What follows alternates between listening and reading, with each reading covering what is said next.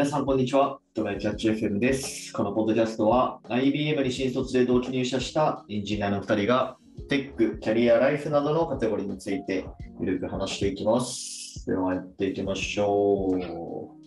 はい、よろしくお願いします。ますえー、円安ですね。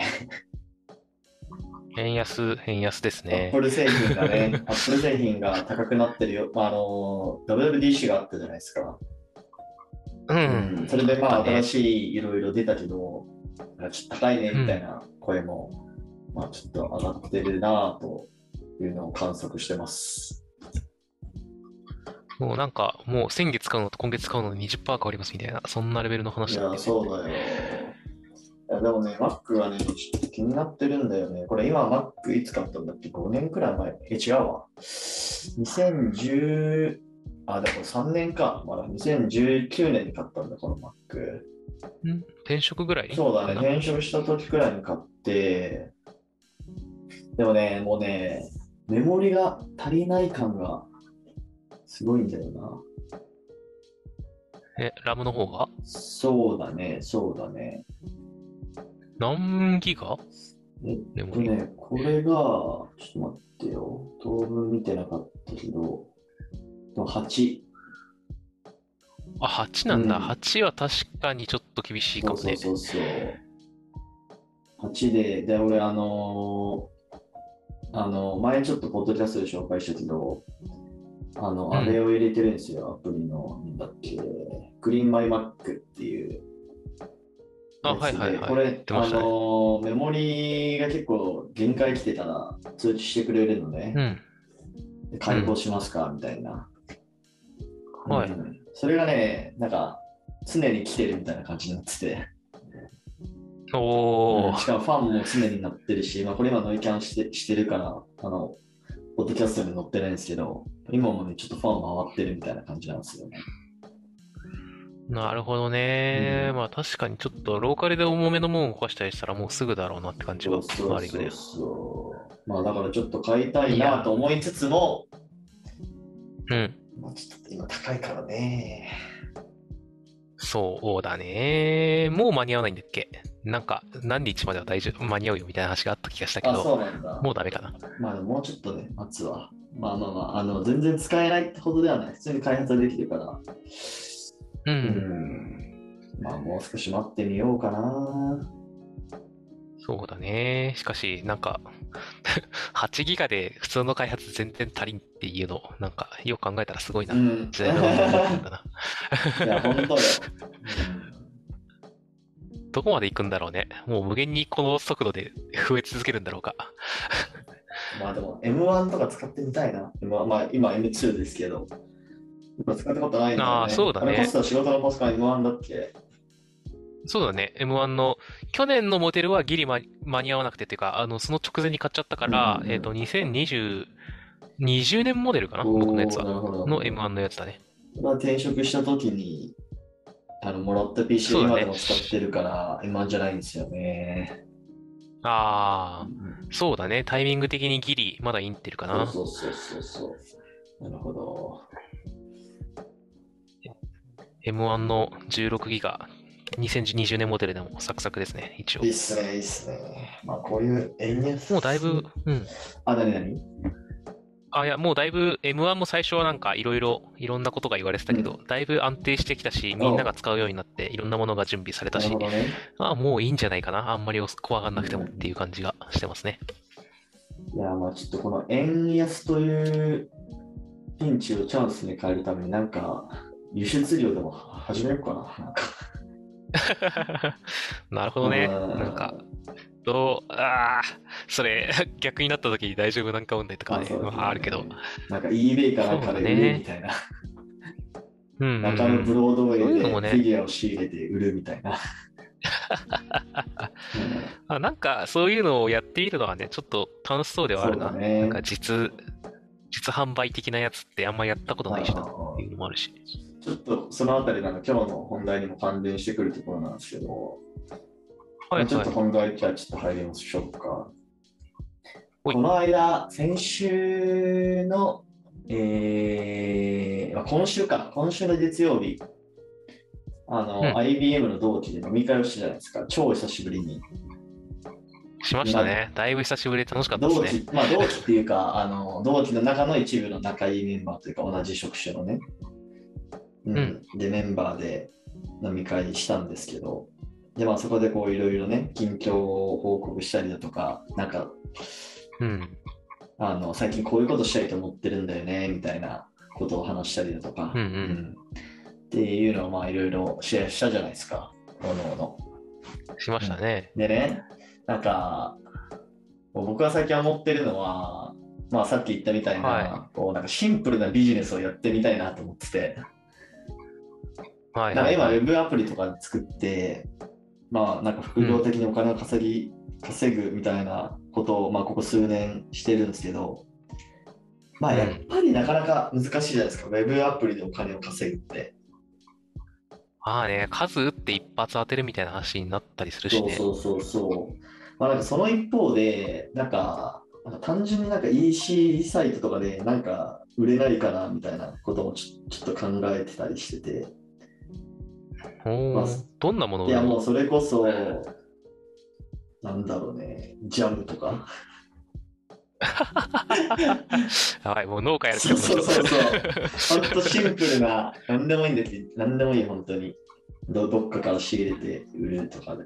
その僕の地元とかはね、あの、うん。広島県山道市ってとこなんですけど、あのレモンが有名だったりするから、そういうなんか、そうだレね。モンのなんか加工したものとかね、まあ知らんけど。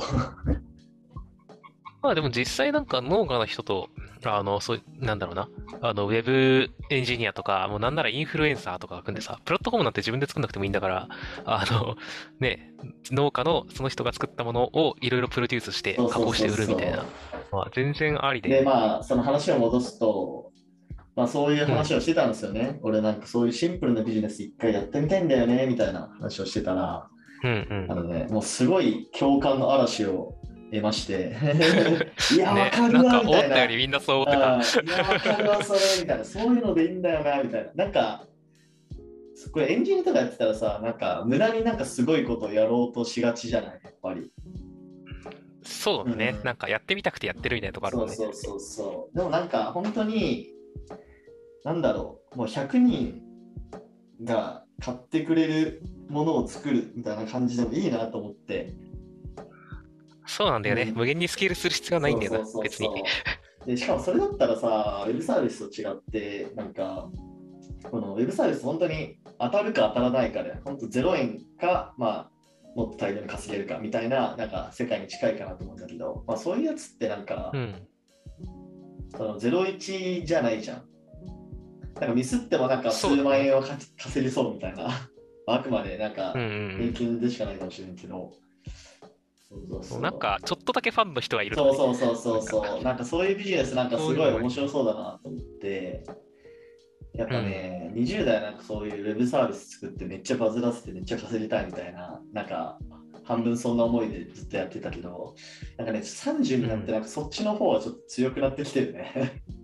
あ あね、なんか現実的になんか別に何万あればいいしな、みたいな金額が見えてきてるっていうのと、なんかやったこと、逆にそっちの方がやったことないことうんうんうんの、なんか価値として高まってきてて、なんか、え、じゃあもうこれでよくない？みたいなね。感じがあるよね。でこの間もそのあの会社のメンバーの人とさ飲み会してた時に、うん。まあ、そのメンバーの人も同い年なんですよ多分。あ、でそのえー時にもなんかそういう話をしていやなんか僕中小企業の社長になりたいんですよねみたいな話をしたんですよ、うんまあ、要はそういう あのそんなスケールはしないけどまあ自分でビジネスを起こしてある程度のお金を得るみたいな仕事したいんですよみたいなこと言った。らめっちゃわかるって言われて。そう。だからやっぱこの年代の人の考えることってこういうことなんだなっていうのはねちょっと思いましたね。ね。うんこうして中小企業が生まれていくんだなって。そう中小企業の社長ね、本当ね、いいと思う。なんか、下手にスタートアップとかしてさ、まあ、下手にって言うとあれだけど、なんか投資家とか入ってさたらさ、なんかやっぱ常に意識高くもっと、もっと、なんか成長し続けないといけないじゃん。ね、なんか世の中変えたいならね、それでいいと思うんでねそう。そうそうあの、なんだろう、あの、いろいろやりたいんだったら、スモールスタートしまくって、なんか、こう、何万円ででで始められるものみたいなので、ひたすら、そうだね。もうなんなら0円ぐらいで始められるものでちょっとずつ利益出してなんか、あ、これいいな、楽しいなって思ったら、売れそうだなって思ったら、それを継続するし、なんか、あ、無理だなって言ったら数ヶ月で切るみたいなので、ポンポンやった方がいいんだろうなって感じがしてきてる。ね。もう本当ね、まあ、まずはやっぱ自分の、こう、なんだろう、お金の呪縛から解放されたいんだよね。そこが結構あー優先度高いというか、個人的には。うん、もうね、なんか生活のために働くんじゃなくて、やりたいから働くの方がね、そうだねなん。か心が健全だよね。そうそうそう。まあ、ある程度お金稼いで、まあ、親とかもね、まあ、ある程度、もう、なんか今まで投資してもらったも全部返して、返して、本当自分のやりたいこととかに集中するみたいなね、ことができれば、なんかいいかなと思いながら、なんか最近、そういうことができないかなというのをね、模索してるって感じですね。あのーそういう意味では、あれですね、俺学生時代の時に Airbnb、自分の借りてる家を Airbnb でまた貸しして 生活で稼ぐっていう、ちょっとグレーな遊びし、グレーななんかビジネスしてましたね。あれはね、その時代でも多分法律的にはアウトだと思うけど、どうなんだろう。違うかななんか、まあでもあの時は本当にね、分かりやすいお金の稼ぎ方を、ね、してたわ。うん、楽しかったね、普通にでもなんかね、そういうのって、こう、ちゃんと、あの、やってることが見えて楽しいよねそうっていううのを。しかもなんかこの、感じるよね。なんだろうな、その需要とかがこう手に取るように分かるというか、なんだろう、例えばそのお花見のシーズンはめっちゃこう高く設定しても、こうお客お客さん予約入ってくるくるみたいなことが分かったりだとか、まあそれ、や ってることまんまホテルなんだよな。あまあそうだね、うん、ホテル経営なんですよ。でなんかその訴求方法を変えたりだとかね。うん、いいね。やっぱ、やっぱ中小の社長やってるそうだね、そうだね。楽しいよね、そういうのはね。だから本当にまあそれの延長でなんかどっかちゃんとその法律とかもクリアした上で物件借りてワンルームとかね。うん借りうんてなんか初期投資どれくらいになるんだろうなわかんない。30万くらいでできるのかなわかんないけど。そうだね。なんか、それをある程度、その日本のいくつかの都市うんうんうんうん。で、あの、広げて、なんだろう、サブスクみたいにしてる宿泊サービスとかあるもんね、すであに。そうなんだ。あそれみたいな感じで、そう、そういうのも、なんか一件から始めるひこともあると思うんだよ。あの、この前のさはい、はい。あの、なんだっけ、京都のジムの話ああっじゃん。ったたね、うん、ああれも、この1個からまあ始めて、そうだね。あ、このモデルいけるなから広げるからそうそうそう、そう。いや、全然ね、やっていけると思ったら人になんか渡しつつ、そうだね。なんかチェーン展開で、自分はただ見守って金が入る。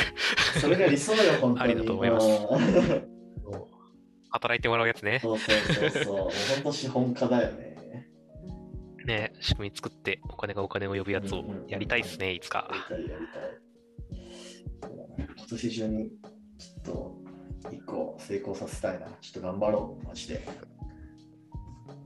ちょっとね、ね、ちょっとこういう思考にいずれ人はなる可能性がそこそこあるのでね、ねちょっと、ね、これから、これから30に向かっていくような人がそこそここれ聞いてる人にはいるかもしれないので、ちょっとうんね、あの未来はそうなるのかもしれないなと思いながら、あのいろんなものを見てると、ちょっとアイデアとか。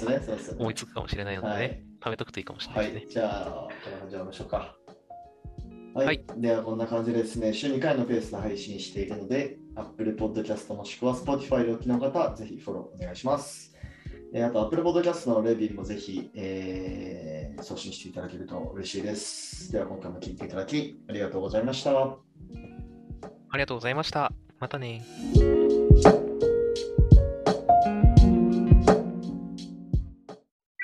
And now, a short commercial break. 現在エンジニアの採用にお困りではないですか？候補者とのマッチ率を高めたい、辞退率を下げたいという課題がある場合、ポッドキャストの活用がおすすめです。音声だからこそ伝えられる深い情報で候補者の興味関心を高めることができます。株式会社ピトパでは企業の採用広報に役立つポッドキャスト作りをサポートしています。気になる方はカタカナでピトパと検索し、X またはホームページのお問い合わせよりご連絡ください。